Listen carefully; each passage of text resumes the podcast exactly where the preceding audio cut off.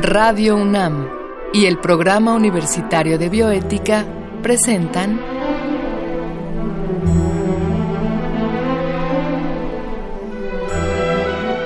El Árbol de las Ideas. Arte, ciencia y filosofía para la vida. Con Paulina Rivero Weber.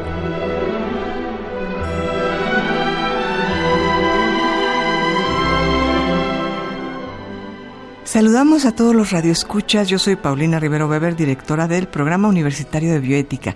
Y esta ocasión estamos para la transmisión de nuestro programa El Árbol de las Ideas con un tema apasionante que es el origen de la vida. Seguramente muchos de ustedes se han preguntado por el origen de la vida, pero esta ocasión contamos con la presencia de el experto en este tema, el doctor Antonio Lascano Araujo. De manera previa, como siempre, vamos a escuchar una cápsula que el Programa Universitario de Bioética y Radio UNAM han preparado para ustedes.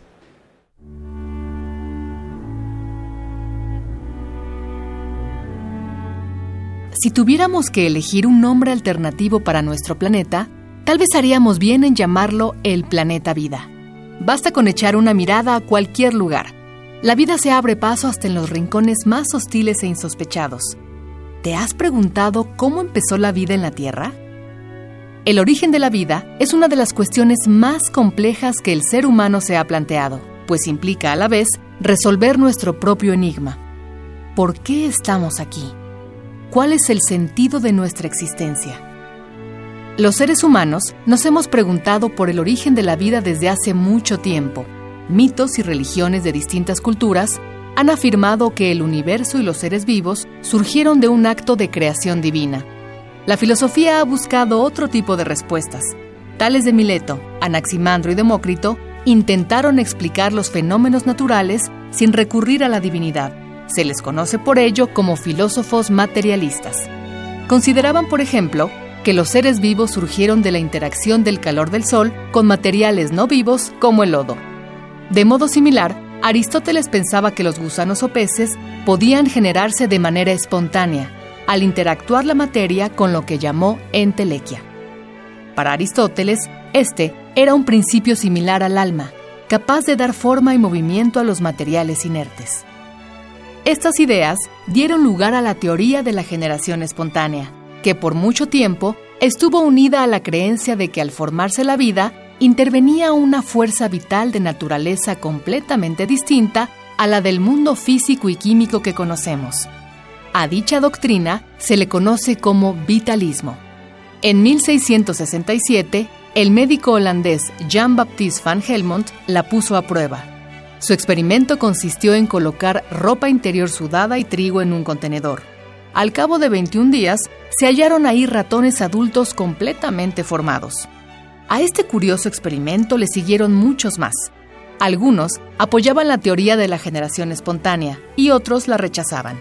Sin embargo, no fue sino hasta mediados del siglo XIX cuando el microbiólogo Louis Pasteur puso fin a la controversia. Pasteur demostró que los microorganismos que aparecen al descomponerse un caldo de carne, por ejemplo, no se generan de modo espontáneo, en realidad, estos provienen de otros microorganismos que se encuentran en el aire. La rigurosa metodología de Pasteur desacreditó por completo la doctrina del vitalismo. Además, preparó el terreno para que surgieran mejores explicaciones sobre el origen de la vida. Una de las más importantes fue desarrollada a comienzos del siglo XX. Por separado, aunque casi al mismo tiempo, el bioquímico Alexander Oparin y el biólogo John Haldane propusieron una novedosa idea. ¿Sería posible que a la evolución biológica le hubiera precedido una evolución química? La teoría Oparin-Haldane sostiene que hace unos 3.400 millones de años, en la Tierra primitiva, se dieron las condiciones físicas y químicas suficientes para que aparecieran los primeros organismos vivos. Se trataba de una especie de caldo primigenio. Conforme a esta teoría, la atmósfera primitiva debió ser rica en hidrógeno, amoníaco y metano al reaccionar estos compuestos gracias a la luz solar, pudieron haberse producido las primeras reacciones químicas necesarias para la vida. Las ideas de Oparin y Haldane recibieron una poderosa aprobación experimental hacia 1952. En ese año, el químico Harold Urey y su alumno Stanley Miller consiguieron recrear las condiciones de la Tierra primitiva en un laboratorio. En un sofisticado matraz, colocaron hidrógeno, amoníaco, metano y vapor de agua, y sometieron la mezcla a descargas eléctricas, simulando las tormentas de la atmósfera primigenia. Al cabo de un tiempo, sin que interviniera ningún otro factor, sintetizaron moléculas biológicas tan importantes para la vida como los aminoácidos, que son la base de las proteínas. El experimento de Urey demostró que es posible explicar el origen de los seres vivos sin necesidad de apelar a fuerzas extrañas o incomprensibles. Quizá pronto podamos desentrañar por completo el misterio de nuestros orígenes.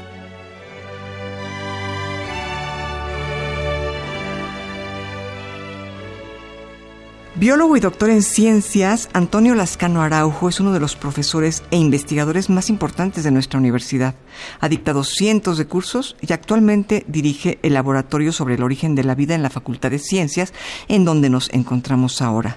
Él es miembro del Colegio Nacional y ha sido residente en muchas universidades del mundo y perteneció, por cierto, al Comité Científico de la NASA para la creación del Astrobiology Institute y dirige actualmente el Centro Lynn Margulis de Biología Evolutiva en las Islas Galápagos. Podrán imaginarse ustedes que con esta trayectoria es doctor honoris causa en diversas universidades del mundo y bueno, es el científico con un mayor número de publicaciones en revistas como Science in Nature aquí en México. Nadie tiene más publicaciones que él, pues nada más de trabajos de investigación tiene más de 150. Y con esta trayectoria debo de decir algo que me consta, llama la atención, que es un catedrático que cuida con amor a sus alumnos, a sus alumnas, quienes le tienen una gran admiración y afecto aquí en nuestra universidad. Antonio, pues primero que nada, gracias, porque qué privilegio estar aquí contigo en el laboratorio sobre el origen de la vida. ¡Wow! No, no, al contrario, muchas gracias a ti, muchas gracias a tu equipo, a ustedes. No sé si sea muy radical entrar en la entrevista preguntándote, bueno, ¿cuál es el origen de la vida? Es algo a lo que tú te has dedicado toda tu vida, pero... Mm desde la ciencia, ¿cómo le podrías explicar a nuestros radioescuchas algo sobre este tema que nos ha tocado a todos? Bueno, yo, no, con muchísimo gusto. Lo primero que hay que decir es que nunca sabremos con detalle cómo apareció la vida en el planeta, porque sabemos que la vida es un fenómeno muy antiguo en la Tierra, es casi tan antiguo como el planeta mismo y esto liga los eventos que dieron lugar a los primeros seres vivos a la evolución del planeta cuando era un planeta muy joven. Eh, hoy en día estamos acostumbrados a la idea del oxígeno como un componente esencial de la atmósfera. En la Tierra primitiva no había oxígeno y el oxígeno que es indispensable para nosotros, para respirar, en realidad es un gas tremendamente tóxico. Cuando uno parte una manzana, una papa, un plátano, uno ve cómo se oscurece, se están oxidando los compuestos orgánicos, las moléculas de la fruta. Así es. Siempre sospeché eso, que, que la vida estaba que nuestra vida como la conocemos hoy está en un medio propenso a oxidarse. Así es. es el oxígeno. ¿Es esto real? Es absolutamente real. De hecho, las arrugas que le, aparecen a la gente con la edad es una demostración del papel degradante del oxígeno en la colágena, en la piel y demás. Y los seres vivos tenemos hoy en día muchos mecanismos para protegernos del oxígeno. Pero como no había oxígeno cuando la Tierra era muy joven, eso permitió que se formaran y se acumularan moléculas orgánicas, moléculas que resultaban de la reacción del metano, del dióxido de carbono. El dióxido de carbono es el gas de los refrescos, del amoníaco, que es ese gas con un olor muy, muy fuerte, pungente que encontramos, por ejemplo, en, la orina cuando un cañón no está funcionando bien. Había ácido sulfídrico, el gas de, que despiden los huevos podridos, por ejemplo. Y las reacciones de estos gases provocadas por la luz ultravioleta del sol, por, los por las descargas eléctricas, por el calor de los volcanes, permitió que se fueran formando moléculas como los aminoácidos, los azúcares, los nucleótidos. Tenemos muchas dudas exactamente de cómo ocurrió el proceso. Pero no había oxígeno. Pero no había oxígeno y eso permite que esas moléculas reaccionen, se vuelvan más elaboradas y creemos que es de la evolución de esas, eh, de esas moléculas cada vez más complejas que eventualmente surgieron las primeras células, que no podían sintetizar sus propios alimentos, sino que se nutrían de lo que llamamos el caldo primitivo de donde se habían formado. Esta idea es una idea que propuso Oparin, Alexander Ivanovich Oparin, en 1924 la refinó extraordinariamente en un libro que se publica en 1936, se traduce en 38. No fue sino hasta después de la Segunda Guerra Mundial cuando se comenzaron a hacer experimentos y prácticamente todo lo que sabemos hoy en día valida de una forma u otra el esquema general. De Oparin. De Oparin. Ahora hay que decir que Oparin fue parte de nuestro claustro de la UNAM, porque él visitó a México en tres ocasiones y la tercera ocasión la UNAM le dio el doctorado honoris causa para celebrar el 50 años del 50 aniversario de la autonomía universitaria. O sea que es honoris causa de la universidad. De la UNAM, así es, y él se sentía parte de la UNAM, como debe de ser. Qué maravilla. Oye, y este, este caldo primigenio, este caldo en, donde surge eh, la vida, digamos, no fue uno, me imagino, hubo varios a lo largo del planeta, me imagino. Esa es una pregunta buenísima. Eh, yo personalmente creo que la vida pudo haber surgido varias veces en la Tierra por esta abundancia de formación de compuestos orgánicos, pero claramente todos los seres vivos que conocemos tenemos un origen común. Claramente hay un origen que eh, compartimos todos los seres vivos conocidos se han buscado, debo decir que este es un empeño enorme de microbiólogos, de algunos físicos teóricos como Paul Davis, de distinta gente para ver si hay formas de vida distintas, pero todos, todos tenemos el mismo origen, lo cual te habla de la extraordinaria capacidad de adaptación que tiene la biosfera, porque ves seres vivos que dispersa el viento como las esporas de los hongos o ves este una palmera tropical o ves los hongos que crecen como moho en un queso o ves los microorganismos que pueden infectar una herida. Todos tenemos un origen común. Ahora en este origen que tenemos todos no había oxígeno pero bueno comienza a evolucionar ya lo que podemos llamar la vida. Sí. ¿Cuándo surge el oxígeno y por qué? Fíjate que eso lo tenemos datado con bastante precisión.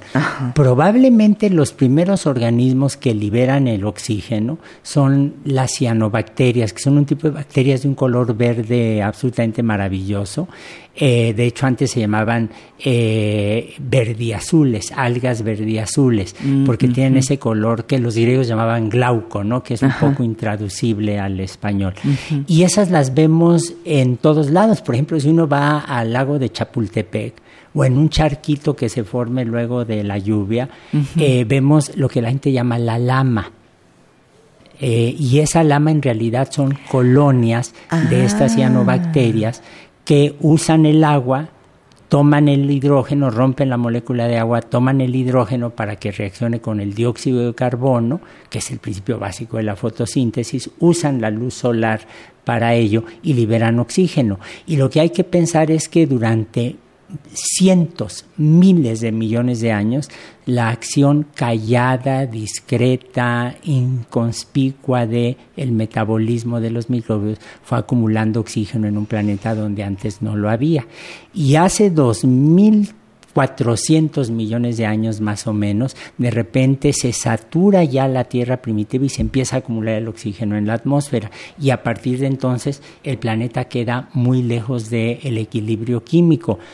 Esto es tan importante. Muy lejos del equilibrio químico. Así es, porque tenemos más oxígeno. A ver, si tú ves Marte, Marte es un planeta que se formó al mismo tiempo que la Tierra y del mismo material. Pero en Marte tú ves mucho oxígeno eh, libre, mm, nitrógeno, ves dióxido de carbono en pocas cantidades, pero puedes explicar esa atmósfera con las ecuaciones de la física y la química sin problema.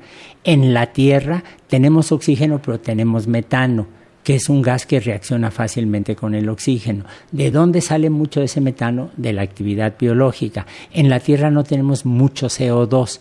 ¿Dónde se fue el CO2 de la atmósfera? Está en Yucatán, por ejemplo la península de Yucatán está hecha básicamente de piedras calcáreas, que los carbonatos tienen mucho CO2 atrapado, o sea, es parte de, su de, de sus constituyentes químicos.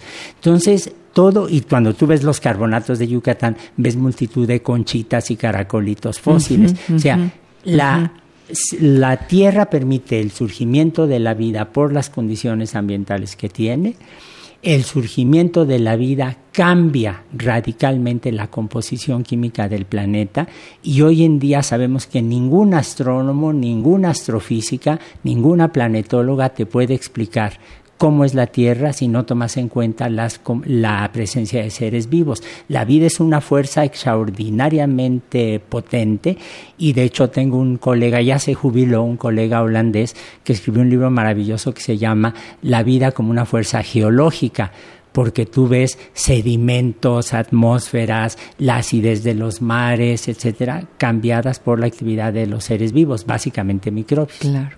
Ahora, yo quisiera regresar a una expresión, a una frase que tú dijiste. Los seres vivos vuelven oxidante el planeta. Esto es, de alguna manera, es paradójico que la, que la vida tenga en sí misma la capacidad de autooxidarse, de autodestruirse. Sí, pero tenemos mecanismos de regulación. Por ejemplo, la cantidad de moléculas que tenemos los seres vivos para defendernos del oxígeno es enorme. Hay toda una batería de moléculas de proteínas que impiden que el oxígeno nos esté dañando. Por ejemplo, aquí en el laboratorio tengo un estudiante, es Francisco Wolfgang Cottom, que está haciendo un trabajo absolutamente fascinante, porque nos hemos dado cuenta que el fierro asociado con unas proteínas permite reparar los daños que el oxígeno causa al DNA. Y son proteínas muy antiguas, pero que claramente aparecieron cuando ya había oxígeno libre, porque representan un mecanismo de adaptación. Y algunas otras, en algunas otras ocasiones el mecanismo es muy sutil. Mira, por ejemplo, los mexicanos somos muy chicharroneros, ¿no? Nos encanta el chicharrón. Bueno, creo que tú eres vegetariana, no comes chicharrón, pero a los demás nos encanta el chicharrón, ¿no? Bueno, el, todos los médicos te dicen siempre el chicharrón, cuidado con el el colesterol. El colesterol uno siempre lo asocia correctamente con problemas, eh, exceso con problemas de salud, con problemas de circulación. Pero sin colesterol no puedes tener células con núcleo como las que forman todos y cada uno de los tejidos de nuestro cuerpo. Para formar colesterol, que es lo que permite tener membranas resistentes y flexibles, necesitas oxígeno libre. Entonces, personalmente creo que la biosíntesis del colesterol apareció como un mecanismo para protegernos del oxígeno. Pero una vez que tienes una molécula que vuelve muy resistentes y muy flexibles a las membranas celulares, pues las células lo utilizan. En pocas palabras, lo que no mata engorda. claro. Pero entonces podríamos decir que por definición la vida es mortal. Por, o sea, la, la, muerte es parte esencial de la vida. Así es, así es. Y por ejemplo en los eucariontes sin ninguna dificultad reconocemos una serie de genes que limitan el tiempo de vida que puede tener una célula, en las células con núcleo como las de nosotros o en los organismos como nosotros. Eh, hay distintas causas, ¿no? En nuestro caso, bueno, mientras más transcurre eh, tu, tu, vida, más mutaciones estás acumulando en el DNA y eso puede desembocar en enfermedades tan terribles como algunos cánceres. Pero siempre ha habido la duda de si las bacterias, por ejemplo, o, parientes que ellos tienen, las arqueas, células que no tienen núcleo, en realidad parecen ser infinitas. Esas no tienen mecanismos que las maten como tal, ¿no? mecanismos que ellas mismas codifiquen para ellos. ¿no? ¿Qué es lo que yo te quería preguntar? Si pudiéramos imaginar un espacio de vida en donde no hubiera oxígeno o algún factor oxidante, ¿se podría hablar de una vida infinita? No, porque tienes un proceso de degradación de la materia viva. Y déjame, para que la gente no piense en un planeta raro, en universos paralelos, en ciencia ficción, todos nosotros llevamos en los intestinos una zona donde hay muy poco oxígeno. El intestino recto es una zona donde el oxígeno es muy poco abundante y allí hay eh, una serie de microorganismos con los que convivimos, en realidad es una suerte de simbiosis con los que convivimos en donde no hay oxígeno y estas, estos microorganismos eh, van a producir a veces una serie de gases como el metano que se liberan en condiciones muy poco elegantes que no voy a describir por radio. Ahora, a ver, retomando el caldo primigenio, el origen de la vida, de donde todos venimos, podemos pensar en la posibilidad de que hubiera varios caldos primigenios, pero si te entendí bien, eh, atendiendo a la evolución, absolutamente todos venimos de uno, de uno, no de dos ni de tres, sino de un caldo primigenio. De un caldo primigenio en donde seguramente apareció, dadas ciertas condiciones que no conocemos en detalle, que eso es lo que vuelve fascinante el problema, eh, aparecieron poblaciones de microorganismos que tuvieron un origen común. Ahora, las, los organismos, las bacterias, que creemos que son, las formas de vida más antiguas, eh, rápidamente empiezan a diversificarse, que ese es uno de los secretos de la evolución. La diversificación de los seres vivos y las distintas respuestas que vamos a tener ante las presiones de selección. Eh, y hay un ejemplo terrible que estamos atestiguando en nuestros días.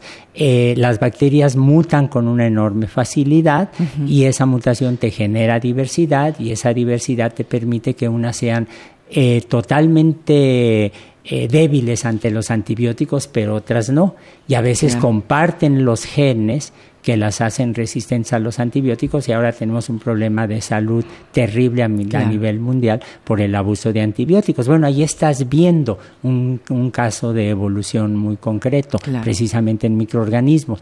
Llevado atrás, ¿esto qué significa? Que probablemente había una población ancestral que empezaron a mutar rápidamente, se empezaron a diversificar y una vez que tienes algo que se multiplica con variabilidad, y que es autosustentable por distintos mecanismos metabólicos, yo creo que ya tienes algo que formalmente puedes llamar vivo, ¿no? Ahora, ¿cómo podríamos imaginar este caldo primigenio del cual surge la vida? ¿Literalmente un charco? Yo creo que sí, pero un charco enriquecido por sustancias que venían de muchos lados. Hay que pensar que la Tierra primitiva era un planeta no homogéneo. En la Tierra primitiva había volcanes, en otro lado había meteoritos que estaban cayendo a cierta profundidad, tendrías chimeneas submarinas, tendrías radiación solar y lo que creemos cada vez más que fue muy importante son los ciclos. Por ejemplo, la Tierra siempre ha estado girando sobre su eje de rotación, tendrías día y noche. Esto haría que un charco se, se desecara cuando le llegaba la luz solar. La luna estaba más cerca. Este, obviamente eh, las mareas eran más intensas. Eh, había una enorme variabilidad que te genera distintos tipos de compuestos. ¿Cómo se juntaron estos compuestos? ¿Cómo se formaron moléculas más grandes? ¿Cómo interaccionaron? Es una de las grandes preguntas o son algunas de las grandes preguntas que nos seguimos haciendo. Ahora, aterrizando un poco en, en hoy en día, ¿no? Toda esta maravilloso mundo que ha evolucionado, eh, pues ha creado un ser que lo ha puesto en peligro, que somos los seres humanos, ¿no? ¿Tú consideras que es rescatable, digamos, por sí misma la evolución, si, si nosotros no damos marcha atrás, con la cantidad de plástico que producimos, con todas estas cosas que sabemos que están eh, eh, echando a perder nuestro planeta. ¿Tú considerarías que el planeta en sí mismo y su capacidad, su fuerza evolutiva eh, resurgiría o requiere forzosamente la intervención del ser humano? Yo creo que lo que hay que entender es que la intervención del ser humano ha causado muchos de los grandes daños ambientales nos está pasando el planeta la factura, ciertamente, pero yo sí creo que la conciencia de que la acumulación de CO2 por la actividad industrial, la cantidad pavorosa de plásticos que ves en los mares, la extinción de muchas formas de vida, yo creo que son una llamada de atención para indicarnos cómo este modo desenfrenado de vida que tenemos que implica una expoliación pavorosa, pavorosa del ambiente, eh, nos debería hacer reflexionar y tomar medidas individuales y colectivas para protegerlo.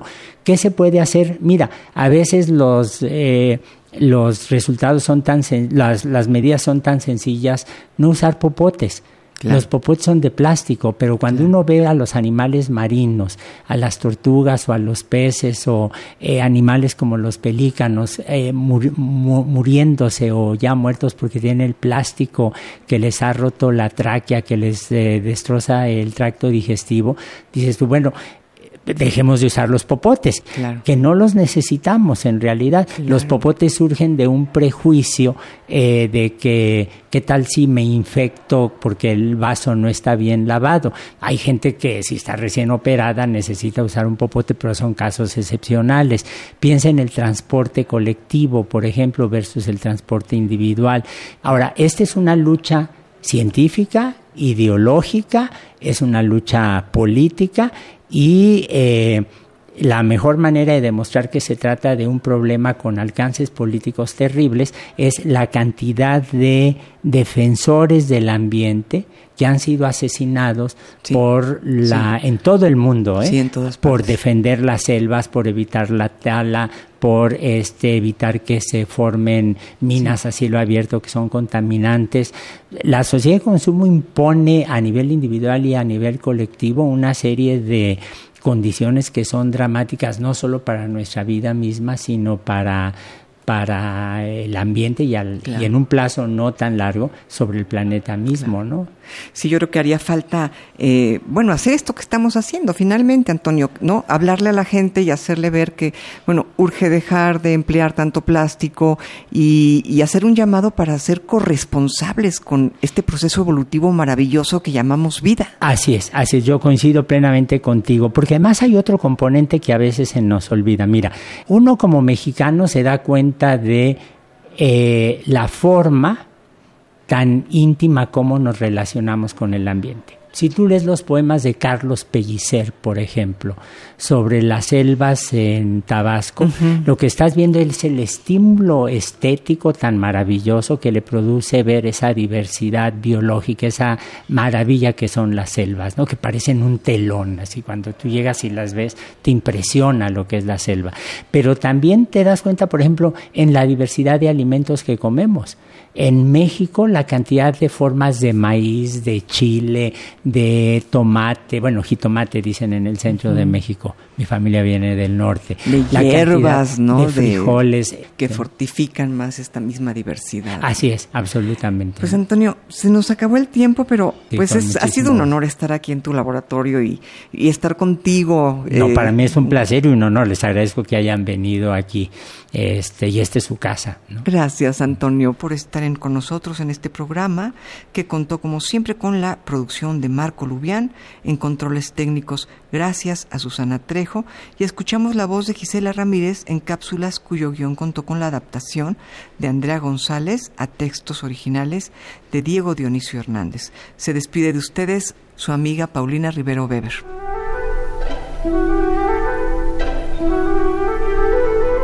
Radio UNAM y el Programa Universitario de Bioética presentaron